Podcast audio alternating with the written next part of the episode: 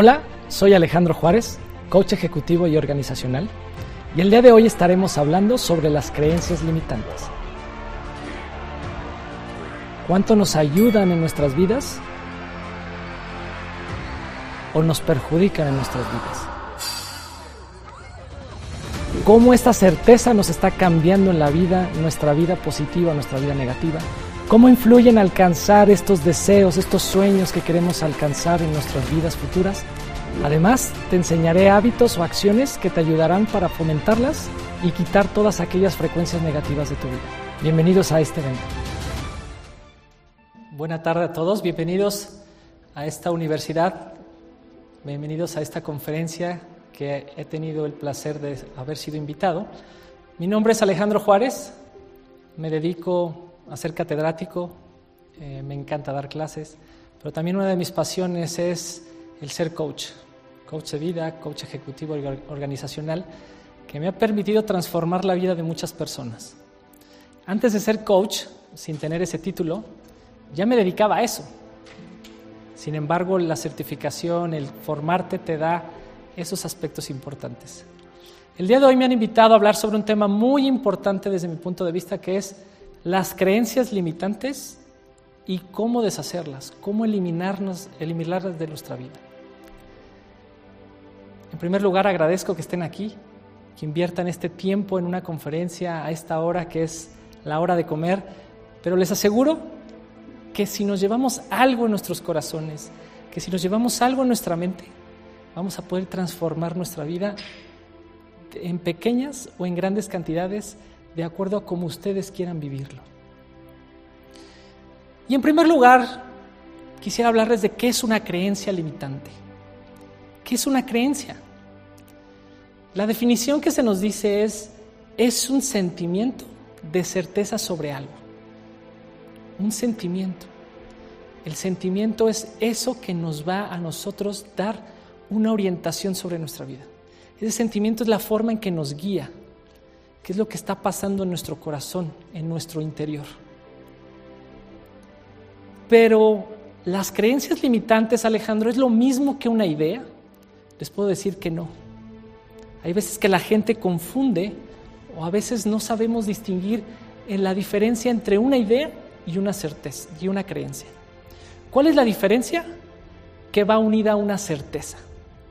Supongamos que ustedes les dicen, o ustedes tienen en su cabeza, Juanito, María, Pepito, tú eres muy inteligente o tú eres muy bueno en las matemáticas. Tú podrías hacer dos cosas, quedarte con la idea que eres muy bueno para las matemáticas o tener la certeza y la creencia de que eres bueno para las matemáticas. Sin embargo, la idea se deshace. La idea es imaginativa. La idea se puede desaparecer en cualquier momento. Pongamos un ejemplo más claro para que me entiendan. Si ustedes les pongo, si les pongo a pensar sobre una mesa, ustedes tienen un concepto ya sobre la mesa. Ese concepto de la mesa pues puede ser circular, puede ser rectangular, puede ser cuadrada, pero también lo primero que nos viene a la mente sobre una mesa es debe de tener patas, ¿no? Si yo me imagino, tengo una idea de una mesa sin patas, esa idea desaparece, porque una mesa sin patas se vuelve una tabla. Entonces, una es esta idea, y cuando yo tengo en mi cabeza una mesa con patas, sea una, sean dos, tres, cuatro, las patas que sean, yo le estoy dando una certeza que mi idea es correcta, que mi idea es la que realmente vale. Entonces, estoy creando en mi interior certezas que se vuelven en creencias. Ahora, ¿cuándo surgen las creencias? En todo momento de nuestra vida tenemos creencias y las vamos formando y las vamos incrementando o las vamos disminuyendo en nuestras vidas. Cuando más poderosa es una creencia, es en la infancia. Si desde chiquito desde la infancia de los primeros años, a mí un profesor, mis padres, alguien en específico me dijo, es que tú no eres bueno para las matemáticas, es que tú no sabes tratar a la gente, es que no vas a hacer nada en la vida, o eres un excelente futbolista, sabes aprender idiomas muy bien. Todas esas ideas que están en mi cabeza las estoy convirtiendo en una creencia, sea para bien o sea para mal. Sin embargo, estoy aquí para hablarles de esas creencias limitantes que normalmente son negativas. Hay creencias positivas que nos pueden limitar, pero normalmente las que son negativas son las que más nos atoran en nuestra vida, en ese avance, en crear y desarrollar y escribir esa historia de nuestra vida, esa vida que queremos vivir con profundidad, con alegría, con paz, con felicidad. Y entonces, ¿cómo se fundamenta y, cómo se solidifica una creencia limitante? Se dice que una creencia viene acompañada de una realidad con una intensidad emocional. ¿Qué significa esto? Algo que deben de entender ustedes y se les debe quedar en la cabeza es que el cerebro no tiene la capacidad de saber si lo que estás pensando, lo que estás imaginando es real o es mentira. Así como lo escuchan tu mente es tan poderosa que tú le vas a decir, que tú le estás diciendo a tu mente y a tu cuerpo, esto es verdad o esto es mentira. Todo depende de la intensidad emocional que lo tengas. Si la intensidad emocional es miedo y cada vez que vives una experiencia en ese en concreto es miedo, tu cabeza, tu imaginación, tu cerebro va a decir, entonces esto es real. Si yo voy pasando por la calle, sea joven, sea adulto, sea un niño, y me viene a la imagen ese, este ejemplo que les voy a poner, lo veo en mi hija. Cada que caminamos por una calle cercano a mi casa, mi hija quiere darle la vuelta, porque hay un perro ladrando en todo momento. La creencia limitante que tiene mi hija en este momento es, siempre que paso por ahí, hay peligro. Hay un perro que me va a ladrar y que me va a dar miedo es una intensidad muy fuerte. Lo que tenemos en este momento es el miedo. Por eso es una intensidad emocional. Pero si yo lo cambio a positivo y si yo sé que voy y sé que hay un perro que antiguamente me estaba ladrando y que me da miedo, hay que cambiarla y decir, voy a pasar por ahí y sé que me va a ladrar, pero no me va a pasar nada. La intensidad que tú le pongas a esa emoción es la que va a solidificar o la que va a destruir esa creencia limitante. Algo que deben de entender y algo que debemos de percibir siempre en nuestros corazones y en nuestras vidas es las circunstancias y el ambiente donde vivo y el ambiente que me ha tocado vivir no van a edificar y no es la que va a decirme que así será mi vida. Es decir, si yo nací pobre, si yo nací rico, si yo no tengo la capacidad intelectual, si yo no soy bueno con las habilidades deportivas, etcétera, etcétera? Yo no tengo que darme cuenta o yo tengo que dejar a un lado esos momentos que no me están haciendo crecer. Y les voy a poner un ejemplo mucho más claro para que me entiendan. Tony Robbins, el coach personal, el coach de vida más importante en este mundo, que ha cambiado la vida de miles y miles de personas y el que más poder tiene actualmente como coach tiene en su libro un, ejemplo que a mí me deja más claro esto. Hace varios años había, no voy a decir nombres, eh, de hecho no, el, el, nombre no viene en el libro, dice que había un hombre que era alcohólico, era drogadicto y que él pensaba que no podía cambiar. En algún momento que económicamente no estaba bien, asistió a una licorería, pidió una, pidió una botella y como no le alcanzaba, y necesitaba ese alcohol, necesitaba eso en su corazón, en su vida, asesinó a la persona que estaba atendiendo en ese preciso momento por no haberle dado y por no tener el dinero. Esta persona fue llevada, sentenciada, eh, tiene cadena perpetua en Estados Unidos, pero esta persona dejó o tuvo dos hijos, dos hijos con la diferencia de 11 meses entre cada uno de los dos. Estos dos hijos tuvieron dos caminos muy distintos. El primero, claro, tomó el camino del papá. Fue un joven desde niño, un adulto, que creyó que era tenía que ser como el papá. Y entonces se convirtió en una persona alcohólica, se convirtió en una persona drogadicta, se convirtió en persona que golpeaba a la gente y al final, claro, por intento de homicidio y por haber herido a una persona, fue llevada a sentencia y también está pasando su sentencia en la cárcel. Sin embargo, su otro hermano es todo lo contrario. Una persona que se dedicó a hacer ejercicio, una persona que se dedicó a estudiar, que tenía claras sus ideas de qué quería lograr. Eso le permitió formar una familia, tener un negocio actual con el cual pueda vivir, con el cual pueda fomentar y llevar económicamente ese dinero a su casa. Cuando se enteran de la vida de esta persona que tiene dos hijos, quieren investigar por qué los dos son diferentes. Una persona va a investigar y sin decirle a los hermanos que iban a preguntarle a su hermano, les hacen la misma pregunta a los dos. ¿Por qué tomaste este camino de vida? ¿Por qué, si tuviste el mismo padre, por qué decidiste llevar este camino de vida? Y para sorpresa de, esta persona que estaba investigando, los dos respondieron lo mismo. La respuesta fue la siguiente. ¿Acaso me pude haber convertido en alguien más?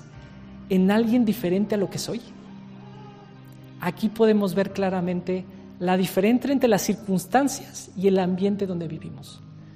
No trae conmigo la circunstancia, no me va a definir como persona. ¿Sabían que dos de cada tres multimillonarios surgieron de la pobreza? De acuerdo a un estudio de Forbes, cada dos de tres personas que son multimillonarias salieron de la pobreza. ¿Qué significa? Que no se dejaron caer por la circunstancia. No pensaron, no, no puede ser posible. No estoy estudiando en Harvard no tengo un Lamborghini, no tengo los viajes, no tengo un yate, entonces no voy a poder ser exitoso. Eso debemos de cambiarlo, porque no me está permitiendo a mí eliminar esas barreras, esas creencias que no me permiten crecer. Haz esa introspección. ¿Cuáles son esos pensamientos que están en tu cabeza? ¿Cuáles son esas creencias que de acuerdo a tu circunstancia y tu ambiente te está bloqueando y te está limitando? tengamos mucho cuidado con lo que está pasando en nuestra cabeza. Antes de salir aquí a esta conferencia escuchaba los testimonios o las otras eh, celebridades, maestros, personalidades que hablaban y hablaban sobre la frecuencia alta. ¿no? no alcancé a ver quién era, pero hablaba de la importancia de esa frecuencia alta. Sabían, de acuerdo a las neurociencias, que nuestros pensamientos, sean buenos o sean positivos o negativos, transmitimos una frecuencia y está comprobado que cuando mi pensamiento es positivo, mi frecuencia es alta. Y cuando mi pensamiento es negativo, mi frecuencia es baja. Esto les llevó a hacer un estudio en las universidades de, Inglaterra. Y el estudio era muy fácil. Dividieron a dos grupos de personas. A un grupo de personas le dijeron que iban a ir a un lugar dentro de la ciudad y durante un mes les estuvieron diciendo que en ese lugar en específico era un lugar malo, que robaban, que hacían cosas malas, que podrían violarlos, que podían golpearlos, etcétera, etcétera. Y al otro grupo de personas, al otro grupo les decían, al lugar donde vas a ir es el lugar más increíble del mundo, va a pasar una, vas a tener una diversión increíble. Después de un mes de estarles diciendo esa frecuencia, los, dos grupos salen al lugar, tienen que caminar, tienen que ir en un trayecto largo, tienen que ir en camión, tienen que ir en tren para poder llegar. Era un trayecto de varias horas. Resulta que cuando acaba este trayecto, cuando llegan al lugar, vuelven a reunir a las personas y resulta que el 80% del grupo de frecuencia negativa tuvo un problema.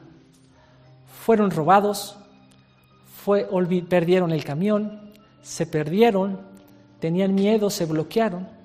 ¿no? ¿Qué significa? Que nosotros atraemos esa energía, atraemos esa cosa negativa que está en un costado, en, una, en nuestra periferia. Evitemos esa frecuencia baja, evitemos y crezcamos en esa positividad de nuestras vidas. Ahora hay algo muy importante. Dentro de la certeza de nuestras creencias, debemos entender que la, la certeza trae consigo el poder. Vuelvo a recordar y vuelvo a decir esta frase. La certeza trae consigo el poder. ¿Qué significa esto? Que cuando tú tienes una certeza de lo que quieres en tu vida, vas a tener el poder de lograrlo. Vas a tener el convencimiento propio de alcanzar tus metas. Les voy a poner un ejemplo muy claro. A mí me encanta correr, me encanta correr maratones. Ya voy a correr en este año, si Dios quiere, mi décimo maratón. Durante cientos de años, nadie creía que podía romper la barrera de correr dos kilómetros en cuatro minutos. Cientos de años. Nadie había roto esa barrera por cientos de años. Había una limitante por cultura, por tradición, que decían, es imposible, nadie lo va a lograr. Sin embargo, en 1954, un tipo llamado Roger Bannister decidió en su cabeza y en su mente romper esa barrera. Se preparó físicamente, pero también se preparó mentalmente. Su creencia se convirtió en su certeza se convirtió en creencia. Esa certeza que iba a romper esa barrera. Fue tanta su certeza que su creencia se volvió realidad. Fue, fue, la primera persona en romper la barrera de correr dos kilómetros en menos de cuatro minutos. ¿Y saben qué fue lo más increíble? Que en un espacio de seis meses lo rompió y una, y dos, y tres, hasta romperlo hasta el cansancio. ¿Qué fue lo que quiso demostrarse esta persona? Este hombre, Roger Bannister, es, tengo la certeza de que lo voy a romper y lo voy a alcanzar. Y saben, algo que me impacta muchísimo es que esta persona no creyó lo que iba a lograr en la sociedad.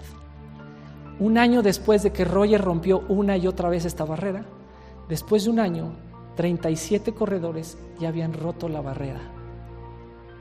Tuvieron que esperar a un hombre que se lo creyó, que lo logró y lo hizo realidad. Y más aún increíble, dos años después ya no eran 37, eran más de 300 corredores que habían roto esa barrera de dos kilómetros en cuatro minutos. Eso es lo que deben de tener ustedes en su cabeza. La certeza de esa creencia que quiero alcanzar. Tengo la certeza que voy a emprender un negocio y que va a ser exitoso. Tengo que tener esa certeza que voy a lograr lo que me estoy proponiendo de vida. Recuerden, va a haber pensamientos negativos y pensamientos positivos. Eliminen todo eso negativo y quédense con lo positivo. Hay algo que deben de saber de acuerdo a la biología y las neurociencias. La parte encargada del pensamiento positivo en nuestro cerebro es el cerebro frontal, la parte frontal de nuestra cabeza. Todo lo negativo de nuestra cabeza, de nuestras ideas, viene de la parte posterior del cerebro. Hay algo que tienen que saber. La parte posterior es tres veces más grande que la parte frontal. ¿Qué significa esto? Que el cerebro tiene la capacidad de pensar más cosas negativas que positivas. Es decir, que por cada pensamiento positivo que hay en tu cabeza, vas a traer tres negativos. ¿Qué es más fácil? ¿Tener una frecuencia alta o tener una frecuencia baja? Así que ten la certeza y quédate con esos pensamientos positivos para lograr y derrumbar esas creencias limitantes. Las creencias tienen el poder de crear o de destruir. El ejemplo más claro, ojalá lo hayan leído, es un libro muy bueno y se los recomiendo que todos deberían de leer, un libro de cabecera, El hombre en busca de sentido, por Víctor Frank.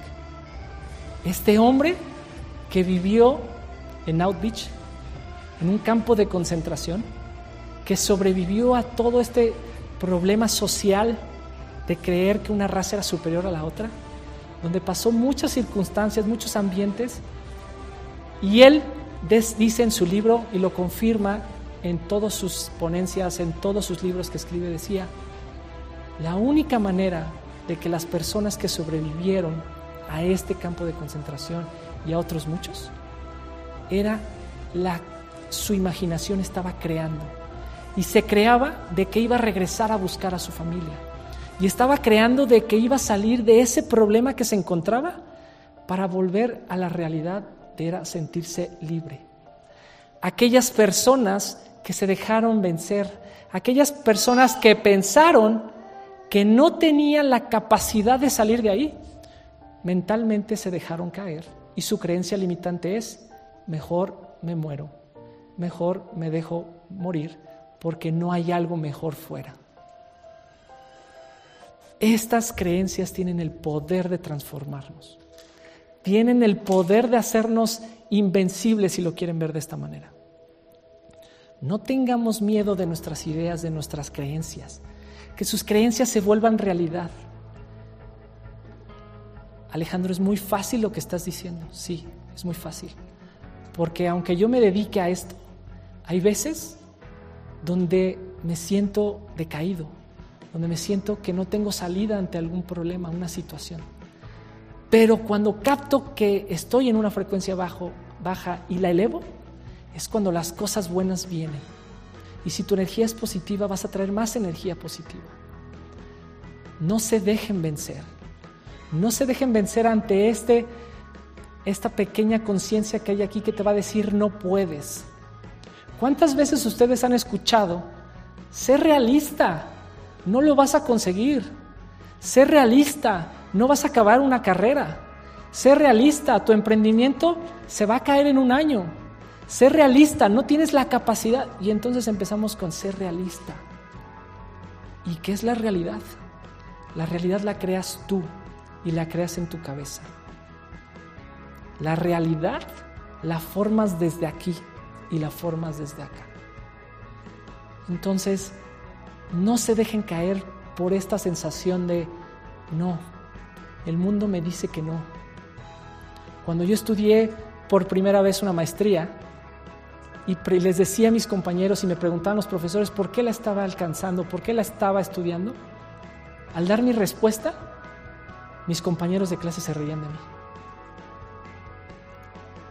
Yo no captaba por qué se reían de mí. Vas a estar viviendo con atmósferas que son negativas, que te están diciendo, deja de soñar, bájate de tu nube, esta es la vida, esta es la realidad. Y lo vuelvo a repetir, la realidad la creas tú en tu cabeza. El cerebro tiene la capacidad de creerse lo que tú estás creyendo. Alejandro, todo suena padrísimo. ¿Y cómo puedo eliminar mis creencias limitantes? ¿Cómo puedo hacer que todo eso que me limita, que me pone una barrera, que no me deja crecer, cómo lo saco de mi cabeza? Yo les puedo compartir de la forma más práctica y la forma más sencilla para eliminar una creencia limitante. Son tres cosas. La primera, detecta tu creencia limitante. Detéctala. ¿Qué es aquello que te causa mucho dolor o que te causa mucho placer? ¿Cuál es esa creencia que no te deja avanzar? No, ya estoy muy grande para cambiar de trabajo. No, estudié administración y pues realmente mi proyecto de vida va a haber estudiado mercadotecnia. No, este, ya no tengo la capacidad ya me perdí, ya soy adulto, ya eh, donde vivo no, no tengo las circunstancias para cambiar, para ser mejor. Identifícala. Y ya que la identificaste, haz una intensidad emocional, hazte una pregunta con mucha intensidad emocional. Y la pregunta puede ser, ¿qué me está dejando esto? ¿Me está dejando algo bueno o algo malo? O mejor aún, ¿Qué pasaría si no la cambio? No voy a llevar dinero a mi casa. No voy a ser feliz. No me voy a sentir con una razón de ser para vivir. Sé potencialmente en tu cabeza, hazte las preguntas certeras. Porque si no te haces las preguntas certera, fuerte y concreta emocionalmente, no vas a cambiarla. ¿Sabían que las creencias limitantes es una de las de las circunstancias o de los motivos por las cuales las personas se suicidan. ¿Sabían que antes de la pandemia una persona se suicidaba cada tres minutos? y durante la pandemia se están suicidando cada 38 segundos. Esas creencias limitantes, si no las cambia, te destruyen. Identifica tu creencia. Identifícala y ahora sí, cambia tu creencia. ¿Cómo la puedes cambiar? Uno, imagínate y dale la vuelta a esa creencia a un lado positivo. Alejandro, es que tengo 50 años de vida y si cambio de trabajo yo creo que nadie me va a contratar. Alejandro, es que tengo 8 años con mi novia o con mi novio y si lo dejo, porque creo que no es el amor de mi vida, con la persona que quiero compartir mi vida, si la dejo yo creo que nadie más me va a querer o nadie más me va a amar. Cámbiala al lado positivo. Créete que tienes la posibilidad de encontrar cosas mejores, de hacer cosas mejores, de alcanzar tus sueños y tus objetivos de vida. Ten la certeza de decir, ¿qué prefiero vivir? ¿En esta relación de noviazgo, de matrimonio que me está ahogando, que me está matando? ¿O que tengo la capacidad de atraer a una persona que me haga feliz, que me haga desarrollar mi potencial y que me haga todavía sentir que valgo para algo. Cuando cambias de lo negativo a lo positivo, tu vida cambia, tu creencia cambia. Yo tengo la capacidad de lograrlo. Hay un ejemplo que leí, que escuché el día de ayer en un podcast. Soy un fan de los podcasts. Y en ese podcast decían un ejemplo de un reclutador de talento. Este reclutador de talento decía, me llegó una persona una mujer de 56 años que creía que no tenía la capacidad de encontrar un trabajo que le gustara y que le hiciera feliz. Esta mujer ya llevaba casi 22, 23 años, si no recuerdo exactamente, en el mismo trabajo. Y durante todo ese tiempo ella se decía, no tengo la capacidad, ya estoy muy grande, ya no lo voy a lograr. No se dedicó este reclutador este desarrollador de talento no le dijo, vamos a desarrollar tu currículum vitae. No le dijo, vamos a ver qué estudias. La ayudó a cambiar su pensamiento, a eliminar su creencia limitante. Después de varios días, después de varias semanas de estar trabajando en esa creencia, esta mujer decidió renunciar y encontrar el trabajo de sus sueños a los 56 años. Así que no hay excusas. No hay excusas para decir que puedo cambiar una creencia. Y finalmente, si ya cambiaste esta creencia, complétala, desarrollala, fórmala y no la dejes ir jamás. Es decir, yo ya cambié esa creencia, sigue fortaleciéndola. Si yo voy al gimnasio para desarrollar músculo y soy constante, durante varias semanas voy a mostrar a las personas que están enfrente de mí que haciendo ejercicio voy a tener la capacidad de desarrollar mis músculos, de ser más fuerte. La creencia limitante, las creencias que tienes en tu cabeza son iguales. Yo voy a tener la capacidad de formar hábitos en esa creencia y poder llevar mi frecuencia a un lado positivo, a un lado mucho más intenso y mucho más arriba para alcanzar lo que tanto estoy deseando en mi vida. Se escucha fácil, pero requiere de tu voluntad, requiere de tu trabajo. Después, lo gran parte de lo que vivimos los coaches es que Alejandro no funcionó. Sí funcionó durante un par de días, pero después ya no lo logré, ya no pude. ¿Por qué fue? Porque dejaste de practicarlo, dejaste de crecer en ti, dejaste de fortalecer ese músculo que está en ti para cambiar tus creencias limitantes y fortalecerlas lo más que puedas. Espero que con esto que hayan escuchado les haya quedado algo, que se lleven algo y decir, ¿cuál es mi creencia y cuál es la que voy a cambiar? ¿Cuál es la que más me limita? ¿Cuál es la que más barrera me pone para poder cambiarla y alcanzar mi meta? Podría estar hablando más tiempo, más horas sobre este tema que me apasiona, pero hemos llegado a la etapa de las preguntas y respuestas No sé si alguien en el público en estos momentos por ahí va a haber una persona con un micrófono. Creo que van a prender eh, las luces, si no mal recuerdo, para que el que tenga una pregunta, el que tenga algo que decir, con todo gusto, podemos hablar de algo mucho más concreto en específico. ¿ok? Muchas gracias.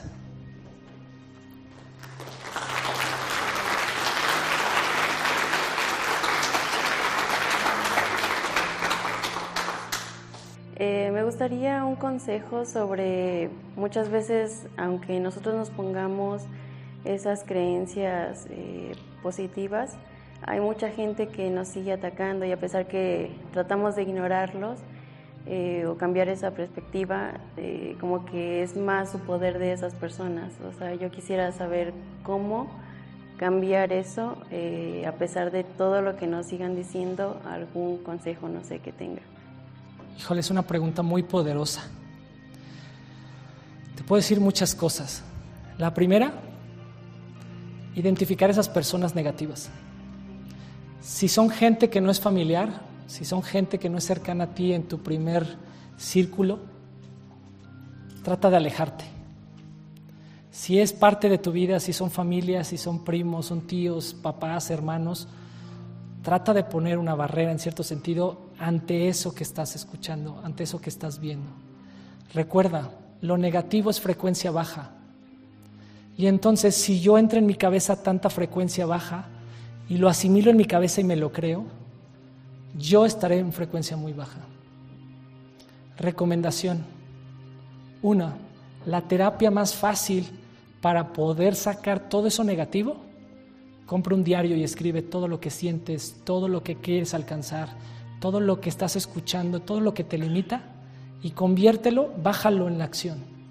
¿Por qué? Porque es la terapia más importante un escrito. Porque a veces tenemos miedo de comentarlo, como ahorita. Preguntas y nadie quiere hacer una pregunta. ¿No? Porque tenemos miedo. Entonces, agarra un cuaderno y escribe. ¿Qué es lo que me está haciendo mal?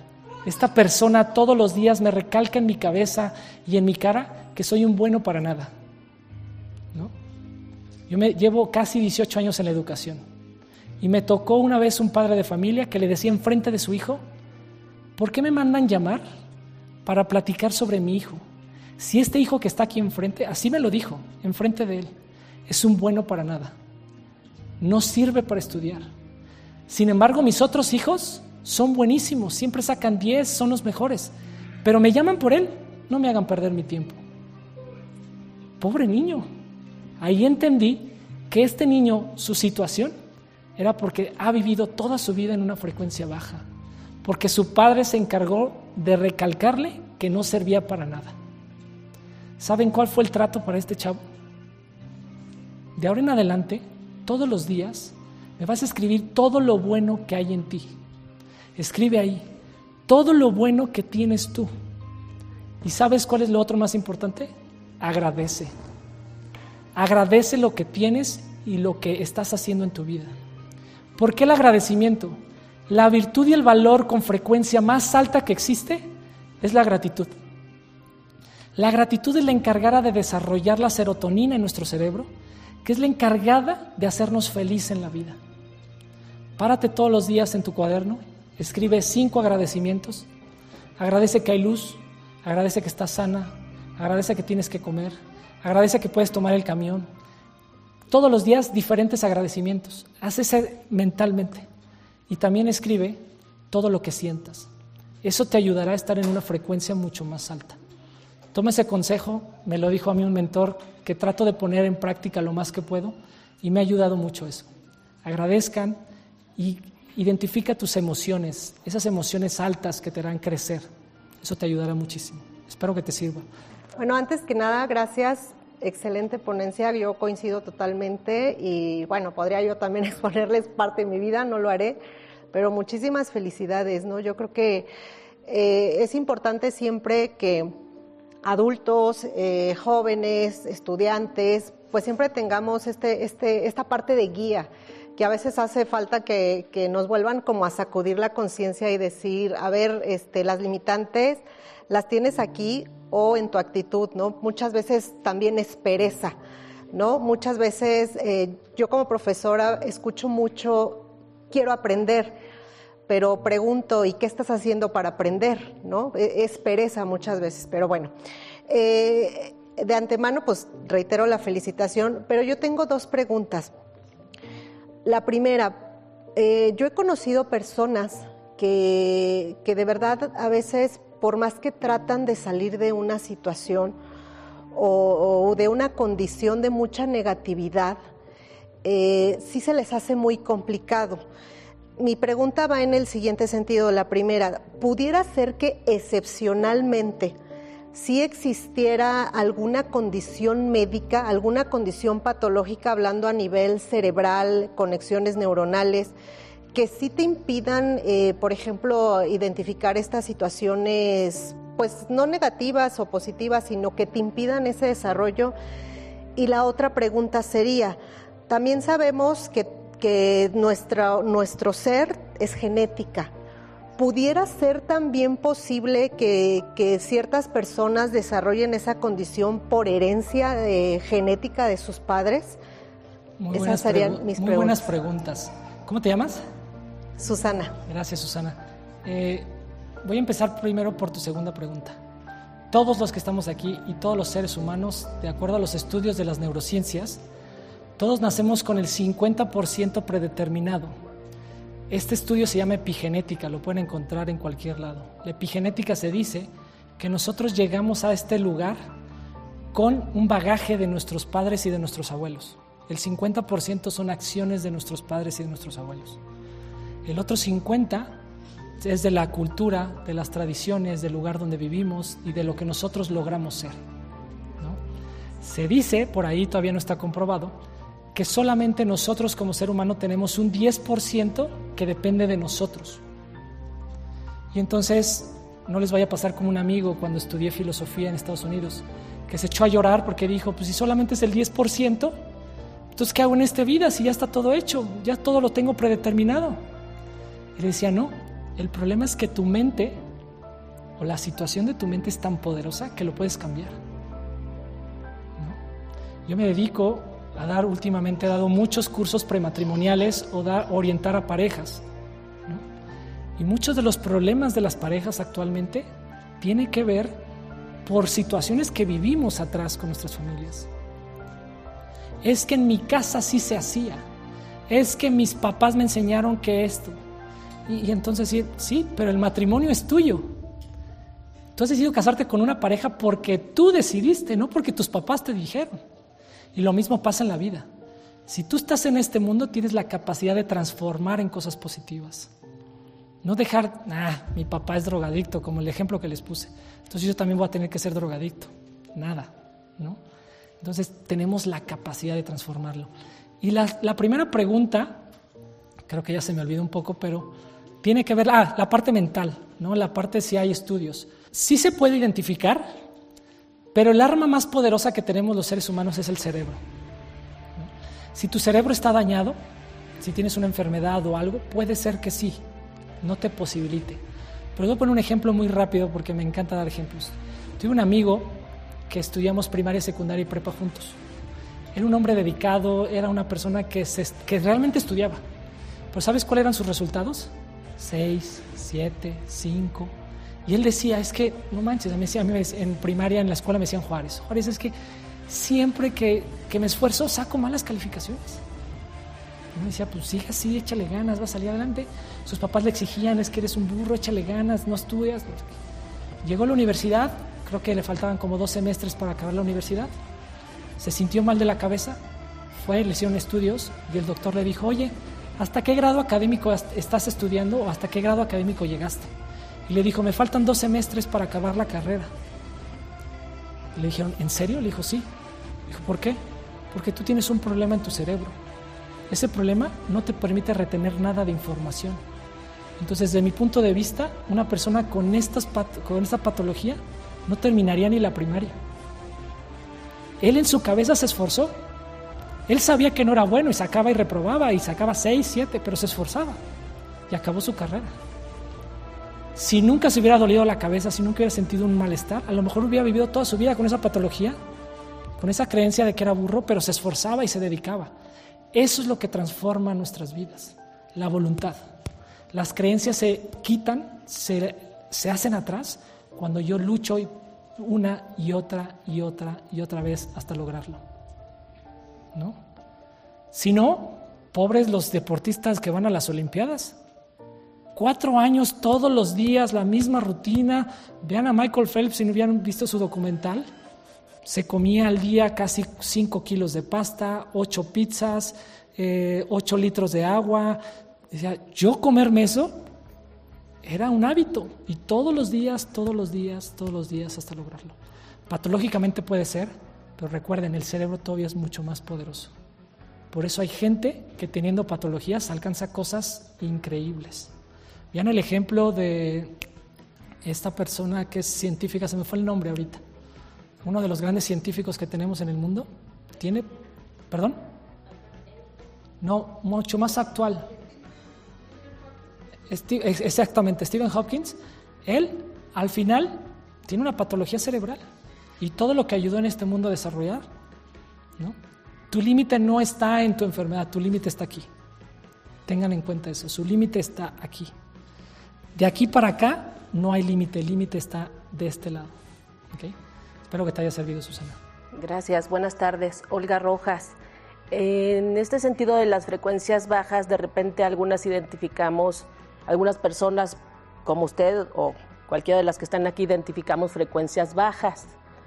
¿Hay alguna técnica para aumentar estas frecuencias, lograr una frecuencia más alta como para nivelar como el estado de cada persona, que no sean pensamientos positivos, porque si las frecuencias bajas se dan, es difícil que una persona pudiera generar un pensamiento positivo en estos momentos.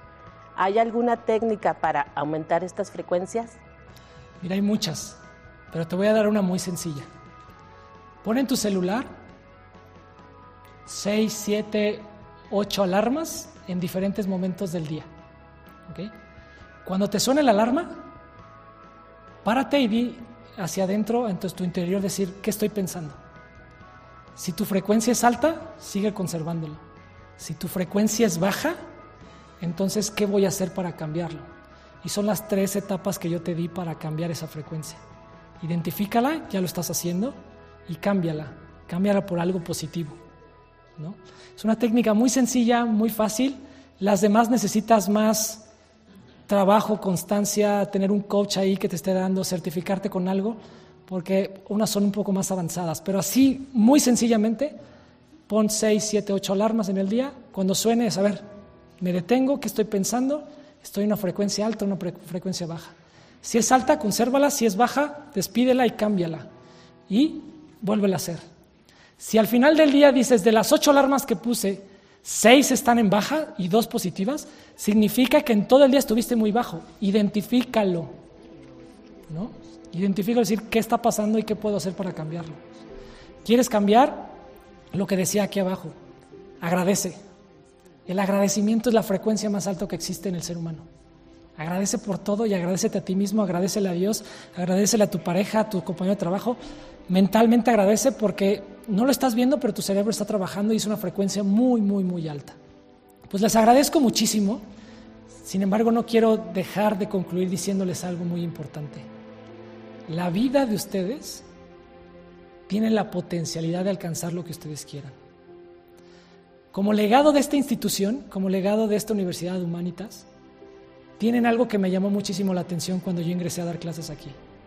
Tienen dos mascotas la mascota de la mentalidad de crecimiento y la mascota de la mentalidad fija. Seamos gente que se lleve eso en su cabeza. Puedes tener una licenciatura, una maestría, un doctorado, un diplomado, perfecto.